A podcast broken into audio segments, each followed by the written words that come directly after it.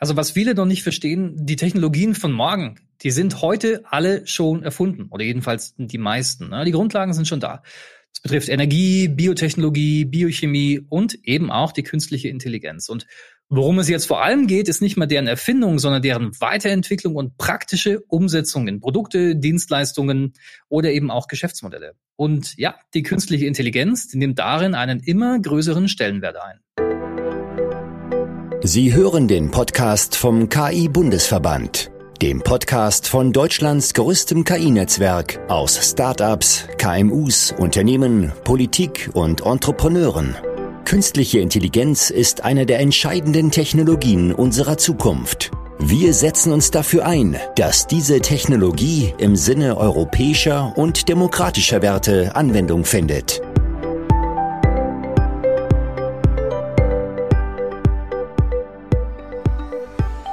Willkommen beim Podcast vom KI-Bundesverband. In der mittlerweile elften Folge treffen wir heute virtuell mal wieder Christian Mühlroth. Christian Mühlroth steht für das Thema Innovation. So viel kann man schon mal verraten. Aber Christian, erzähl uns doch einfach mal, für was du genau stehst und was dein Themenbereich genau beinhaltet. Ich mache gerne erstmal vielen herzlichen Dank für die Einladung. Freut mich sehr. Wir sind natürlich äh, stolzes Mitglied vom KI-Bundesverband. Ja, und deswegen freut es mich umso mehr, wenn ich mit euch heute einmal über das Thema Innovation und aber auch eben künstliche Intelligenz in der Innovation sprechen kann. Ich bin der Geschäftsführer von Itonics. Ich bin seit circa 2008 im Bereich Innovation tätig. Das sind dann bald irgendwann 14, 15 Jahre. Ich hatte die tolle Gelegenheit, in dem Bereich oder in, an, an der Schnittstelle zwischen den Bereichen künstliche Intelligenz und Innovationsmanagement promovieren zu dürfen. Und als Geschäftsführer bei Itonics helfen wir Unternehmen eben dabei, ihre Innovationsprozesse in den Griff zu kriegen, ja, und eben auch so zu gestalten, dass am Ende was dabei rauskommt. Das heißt, wir machen genau nicht das Innovationstheater, wir machen genau nicht irgendwelche PR-Aktionen, scheinende tolle Broschüren und so weiter, sondern wir plädieren eben wirklich für echte Ergebnisse. Ja, und dafür setzen wir unsere Software ein, das ist eine Innovationsplattform und ähm, schicken unsere weltweit knapp 130 Experten dafür eben auf die Straße. Sehr schön. Ich will doch mal ganz äh, am Anfang einsteigen für den Zuhörer. Wie würdest du denn Innovation grundlegend beschreiben in deinem Alltag? Also ähm, wie man wahrscheinlich fast überall lesen kann, sei es in irgendeinem Geschäftsreport, äh, sei es in irgendwelchen Pressemitteilungen oder sei es auf den Webseiten von mittlerweile fast allen Unternehmen, steht da irgendwo immer Innovation drauf. Ne? Meistens steht da drauf, wir sind sehr innovativ, äh, wir haben innovative Produkte, wir haben vielleicht sogar ein eigenes Innovationsmanagement oder dann steht sowas darauf wie Innovation ist at the core of our values und so. Ne? Also wenn man genau mal hinsieht, wird man feststellen, dass es wenige Worte gibt, vielleicht noch Strategie, ja, aber zumindest mal Innovation, die heutzutage ehrlich gesagt sehr inflationär ähm, verwendet werden. Und wenn man ganz ehrlich mit sich ist, dann ist Innovation etwas, was ja überhaupt nicht neu ist. Ist ja vollkommen klar. Ähm, die ganzen Firmen oder eigentlich jede Firma, die einen gewissen eine gewisse Zeit überstanden hat, einen Test of Time bestanden hat, war mindestens mal zu Beginn innovativ und hat vor allem, wenn sie länger besteht, auch immer wieder innoviert, neue Produkte, neue Services, Dienstleistungen oder Geschäftsmodelle auf den Weg gebracht. Hieß damals halt anders, war halt damals Forschung und Entwicklung. Sagt man dann heute Neudeutsch Research and Development dafür. Und da gibt es einfach natürlich verschiedene Trends, die sich im Laufe der Zeit herauskristallisiert haben. Wie mache ich eine zentrale Innovationsabteilung? Ziehe ich das quasi aus den Abteilungen raus? Und ähm, sorge dafür, dass es eine eigene Funktion wird, dass es eigene Ressourcen bekommt und so weiter. Am Ende des Tages es ist aber natürlich überhaupt nichts Neues, sondern das ist was, was heute aber sehr wohl überlebensnotwendig geworden ist. Ähm, und es geht immer darum, neue Werte zu schaffen, neue Produkte, neue Dienstleistungen, neue Geschäftsmodelle, um eben auch dem gestiegenen Veränderungsdruck und dem Wandel nicht nur standhalten zu können, sondern idealerweise dabei auch noch zu wachsen. Ja, ich glaube, es gibt zahlreiche Beispiele auch an Unternehmen, die einfach verpasst haben, sich zu innovieren das heißt jetzt irgendwie Nokia, die dann lange Zeit ja einfach der, die Nummer eins im, im Smartphone-Sektor oder ja damals gab es noch kein Smartphone, aber im Handysektor waren und dann kam eben die Innovation des Smartphones, ähm, des iPhones, das dann rauskam und gutes Beispiel, glaube ich, oder klassisches Beispiel, wie dann fehlende Innovation auch dazu führt, dass eine Firma wie Nokia die vor ja, 20 Jahren, glaube ich, mittlerweile einfach jeder kannte, schon fast in die Vergessenheit gerät. Also Innovation ist ein definitiv ein super wichtiger Faktor für alle Unternehmen, aber du hast jetzt gesagt, ja, dass sie echte Innovation auch in Unternehmen bringt. wie kann man sowas überhaupt bemessen, Innovation, das ganze Thema? Wie kann man jetzt sagen, eine Firma ist innovativ und eine andere nicht? Ja, das, das ist eine klasse Frage. Das ist eine Frage, glaube ich, die wirklich einen Großteil der Unternehmen, die das Innovationsmanagement heutzutage professionalisieren, auch umtreibt.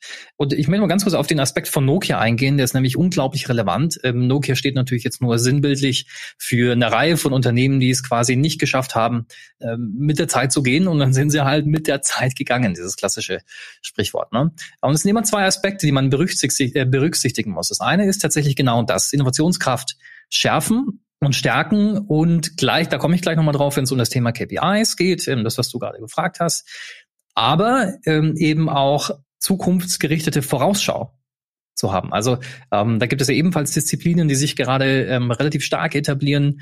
Ähm, Stichwörter sind Strategic Foresight, Corporate Foresight. Und damit soll nicht gemeint sein, weder Kaffeesatz lesen noch irgendwie die Zukunft versuchen zu erraten oder zu lesen, auch nicht zu gestalten, sondern einfach zu verstehen, was passiert denn eigentlich um uns herum als Unternehmen? Was passiert in meinem Umfeld?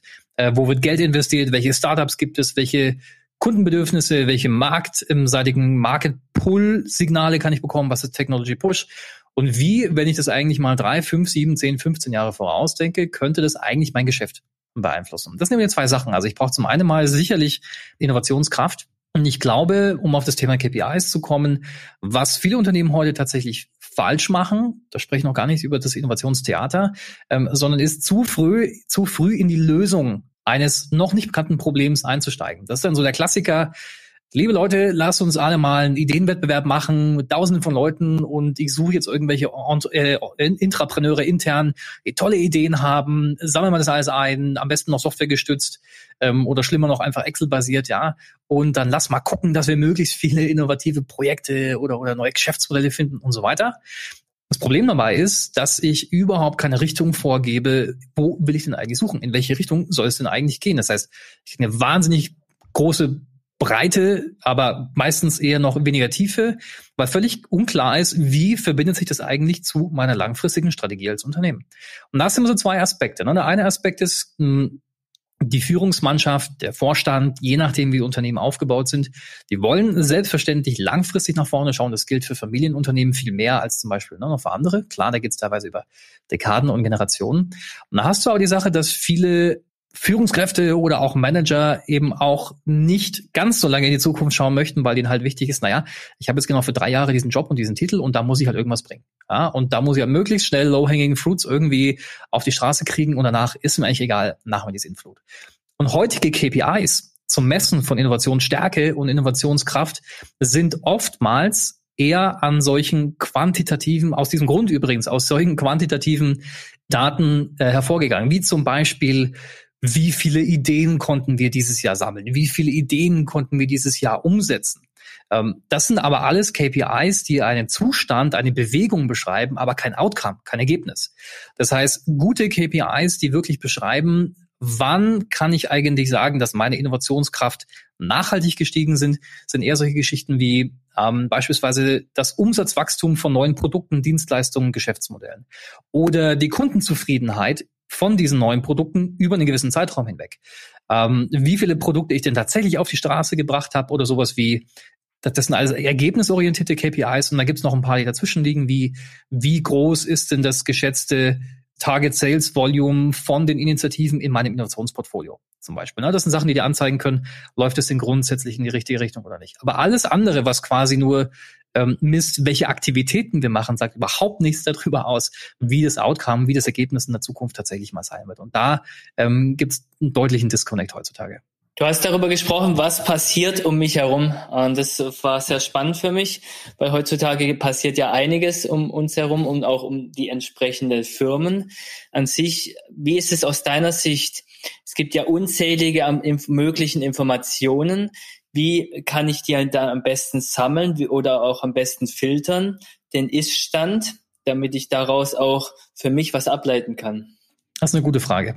Ähm, ich möchte dazu zunächst ganz kurz einen Kontext geben, was, was, was glaube ich heutzutage relativ oft missverstanden wird, ist, dass die Technologien von morgen oder insbesondere der Einsatz von Technologien von morgen, also die Produkte, die später mal kommen, von denen wir, die wir heute vielleicht sehen, die wir uns in fünf, vor fünf Jahren aber noch nicht vorstellen konnten oder vor sieben Jahren oder vor zehn Jahren oder was weiß ich.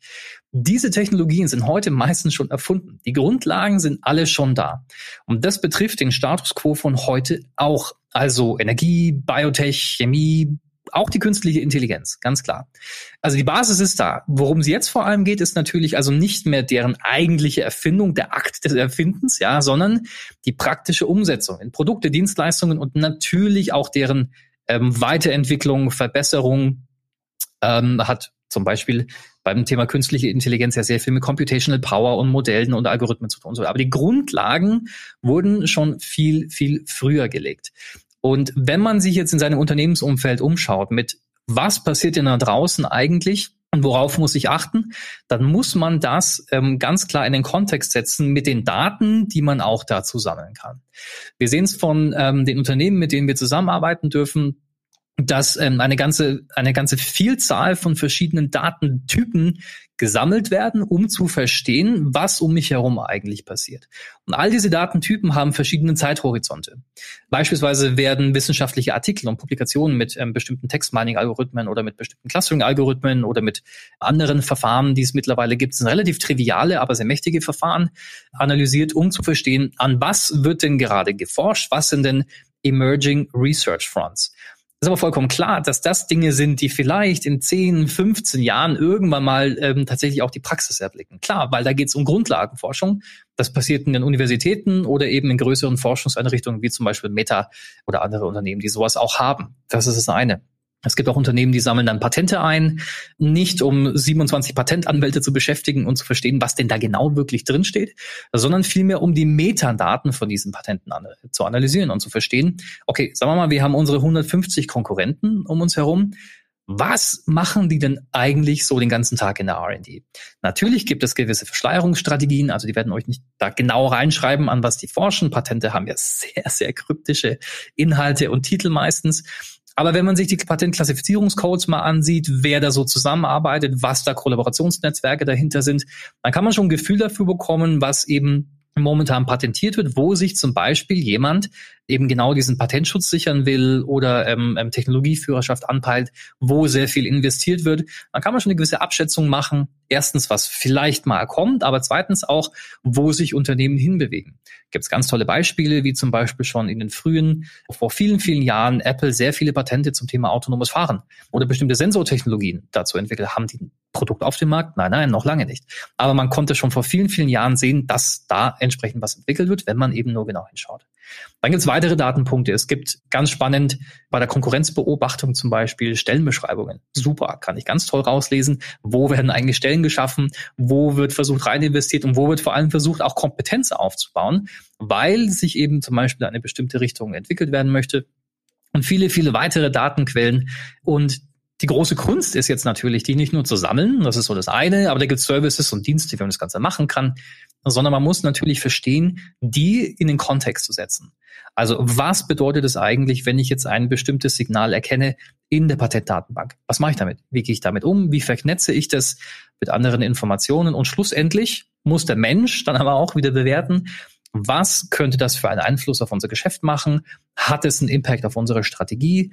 Und auf welchem Zeithorizont kann ich denn etwas erwarten? Muss ich in meiner Produktgruppe mit nachschärfen? Muss ich das bei meiner Strategieklausur berücksichtigen? Und so weiter. Also es ist ein vielschichtiges Thema, was mir aber natürlich die Unsicherheit aus den Märkten etwas nehmen kann.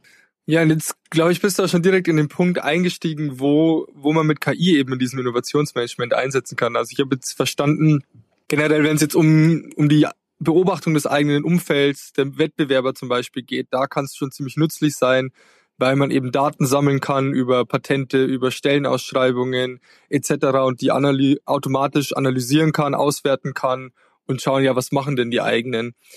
Dann hast du äh, es weitergeführt und gesagt, okay, der nächste Schritt ist dann aber, dass ich auch dann selber denke, was sind jetzt meine nächsten Schritte? Kann uns KI dabei auch helfen? Das ist genau wie du sagst, es gibt im Endeffekt zwei Bereiche, die miteinander zu tun haben, die sich aber eben klar voneinander abgrenzbar sind. Das eine ist nämlich der Einsatz von KI für das Innovationsmanagement, für die strategische Vorausschau, für solche Funktionen. Und dann aber der zweite Aspekt, nämlich der Einsatz von künstlicher Intelligenz zur Schaffung von neuen Innovationen, also von Produkten, von Dienstleistungen, Geschäftsmodellen und so weiter. Und in beiden Bereichen gibt es ähm, interessante Möglichkeiten, wie die künstliche Intelligenz schon unterstützen kann, aber eben auch viele Bereiche, in denen es heute einfach noch nicht möglich ist. Und ich kann mal ein paar Beispiele geben.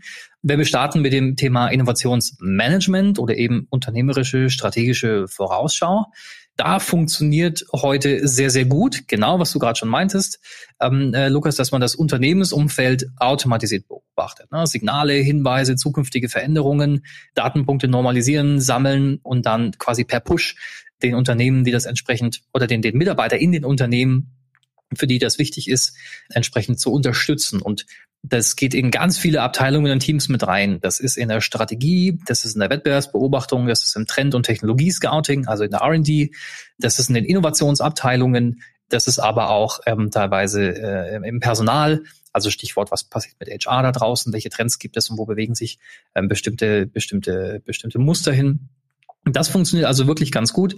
Was auch schon sehr, sehr gut funktioniert, ist bei einer gewissen Masse an Daten kann ich passende Mitarbeiter für neue Projekte vorschlagen, für Innovationsprojekte vorschlagen beispielsweise.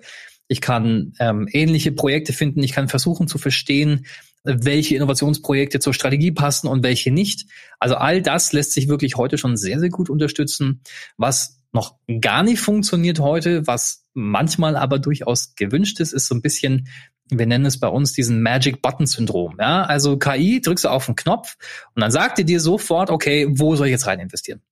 Also sagen wir mal, ich habe ein äh, Innovationsbudget 150 Millionen dieses Jahr, drück auf den Knopf und die KI sagt mir 70 Millionen da, 30 dort, 25 äh, dort und 25 dort. So, ähm, das existiert natürlich noch nicht. Ne? Also sie kann, sie ist nicht prescriptive, Sie kann nicht sagen, wie du jetzt deine Prozesse oder deine Investments tatsächlich ähm, gestalten solltest. Das ist das Thema Innovationsmanagement, ähm, strategische Vorausschau, wo künstliche Intelligenz wahnsinnige Effizienzen heben kann und auch Menschen ähm, ähm, in die richtige Richtung, auf die richtige Richtung hinweisen kann zumindest. Und der zweite Aspekt ist eben genau tatsächlich neue Produkte, neue Dienstleistungen, neue Geschäftsmodelle mit der Unterstützung von künstlicher Intelligenz entwickeln. Auch hier, was schon gut funktioniert, sind Simulationen. Zum Beispiel baust du ähm, dig ähm, ähm, ähm, digitale Welte, also digitale Zwillinge auf, virtuelle Welte auf, kannst Millionen von Aberbillionen ähm, Materialkombinationen unter vermeintlich realen Bedingungen ähm, simulieren und herausfinden, was ist eine gute Gebäudestruktur in der Wüste bei 67 Grad. So, ne? Ähm, wie verhalten sich Materialien? Natürlich machst du das nicht von heute auf morgen, sondern brauchst zunächst mal einen sehr dedizierten Katalog, wie sich eigentlich Materialien unbestimmte, äh, in bestimmten Umwelteinflüssen ähm, verhalten und so weiter. Aber hier kann man wirklich die Forschung und Entwicklung maßgeblich beschleunigen, wenn man sowas vorantreibt. Ne? Und damit ich kann vielleicht maximal drei Materialkombinationen pro Tag pro Mensch ausprobieren. Die KI simuliert dir Millionen von Abermillionen Kombinationen in kurzer Zeit durch. Das gleiche geht für die Entwicklung neuer Medikamente zum Beispiel durch einfach billionenfaches Trial and Error von Modul äh, Molekülkombinationen, all das. Oder auch im Bereich vom äh, auf den Finanzmärkten, Stichwort BlackRock und Co. Ähm, und der, deren, deren ähm, quasi Maschine, die Aladdin, ja, da geht schon sehr, sehr viel. Und das ist eben nicht mehr das klassische Backtesting, die statistische Regressionsanalyse, die es wirklich seit Dekaden gibt, sondern eben KI-gestütztes Stockpicking, eine ähm, Augmentation mit zum Beispiel Satellitenbildern in bestimmten Regionen, auch geopolitische Informationen mit einfließen zu lassen und so weiter. Sehr spannend. Aber was natürlich hier auch nicht geht, ist klar, ne, auf den Knopf drücken und die KI spuckt jetzt eine neue Idee aus und sagt, super, und am besten noch da in diesem Markt mit dieser Marketingmaßnahme investieren und ähm, du hast the next Billion-Dollar-Idee. Soweit sind wir noch nicht. Ich weiß auch nicht, wie wir da hinkommen könnten, ehrlich gesagt. Aber die anderen ähm, Anwendungsfälle sind wahnsinnig spannend und bringen Unternehmen wirklich viele Schritte voran. Und könnt ihr mal probieren, in GPT-3 einzugeben, meine nächste große Idee ist und dann schauen, dann schauen, was es rausspuckt. Vielleicht hilft's ja. mal schauen, was passiert. es gibt tatsächlich einen Business Idea Generator schon auf Basis von GPT-3. Ja, ja. Ja. Dann kann man auch super die Verantwortung abwälzen auf die KI, weil dann sagt man, ja, die Daten haben gesagt, ich soll diese Business-ID machen. Ist vielleicht eine Idee wert. Vielleicht wer weiß, also vielleicht kann es ja in Zukunft gehen. Also zumindest, was du ja schon angesprochen hast, dass man verschiedene ja, Szenarien einfach simuliert. Natürlich könnte man, wenn man mal da Daten drüber hat, auch historische Daten, dann schon simulieren, was passiert denn, wenn ich da rein investiere oder wenn ich da rein investiere. Ähm, aber natürlich muss der Mensch dann schon auch immer noch die Richtung vorgeben und eine gewisse Idee haben, wo er denn hin will. Was denkst du, so sind jetzt eigentlich so die größten Herausforderungen für Firmen, wenn die sich jetzt mit ihrer Innovation beschäftigen und auch überlegen, okay, wie kann ich KI damit einsetzen? Wo hakt's da auch basierend auf dem Wissen aus euren Projekten bei Itonics? Ja, das ist eine gute Frage. Also einer der meistgenannten Gründe, und wir haben dazu tatsächlich auch mal eine, eine, eine wissenschaftliche Studie veröffentlicht. Ich glaube, in, ähm, in der HND müsste das gewesen sein vor ein, zwei Jahren. Da haben wir genau das gemacht. Da haben wir aus der Praxis auch Unternehmen befragt, was sind denn genau eure Herausforderungen und wie würden die sich denn lösen lassen? Und einer der vermutlich simpelsten, aber dann häufigst genanntesten Gründe war der Zugang zu den benötigten Daten in der benötigten Menge. Das ist, glaube ich, äh, aber auch im Bereich maschinelles Lernen und künstliche Intelligenz keine neue Information. Ja? Und klar, natürlich, wenn ich irgendwelche Katzenfotos äh, versuche zu ähm, ähm, äh, quasi analysieren und mit einem maschinelles Modell rauszutrainieren, dann habe ich natürlich viel Open Source Data heutzutage, ne, die, auf die ich zugreifen kann. Aber die Datenmengen, die relevant sind für wirklich eine ähm, umfassende Unternehmensvorausschau oder eine wirklich effektive Unterstützung im Innovationsmanagement, die sind eben nicht Open Source oder zumindest nicht alle. Da komme ich nicht ran. Das heißt, es braucht eben jemanden, und da stehen wir natürlich dann gerne zur Verfügung, die eben genau Zugang zu solchen Datenmengen, aber auch Metadaten und ähm, ähm, ähm insgesamt Rohdaten zur Verfügung stellen können, die auch schon vorgefiltert, vorsortiert haben und so weiter. Ähm, das übernehmen wir eben äh, im Rahmen unseres Data Lakes, dass wir an unseren quasi die Plattform, für die Plattform, die wir bei uns gebaut haben, stellen wir natürlich gerne äh, entsprechend zur Verfügung. Das ist eine Sache.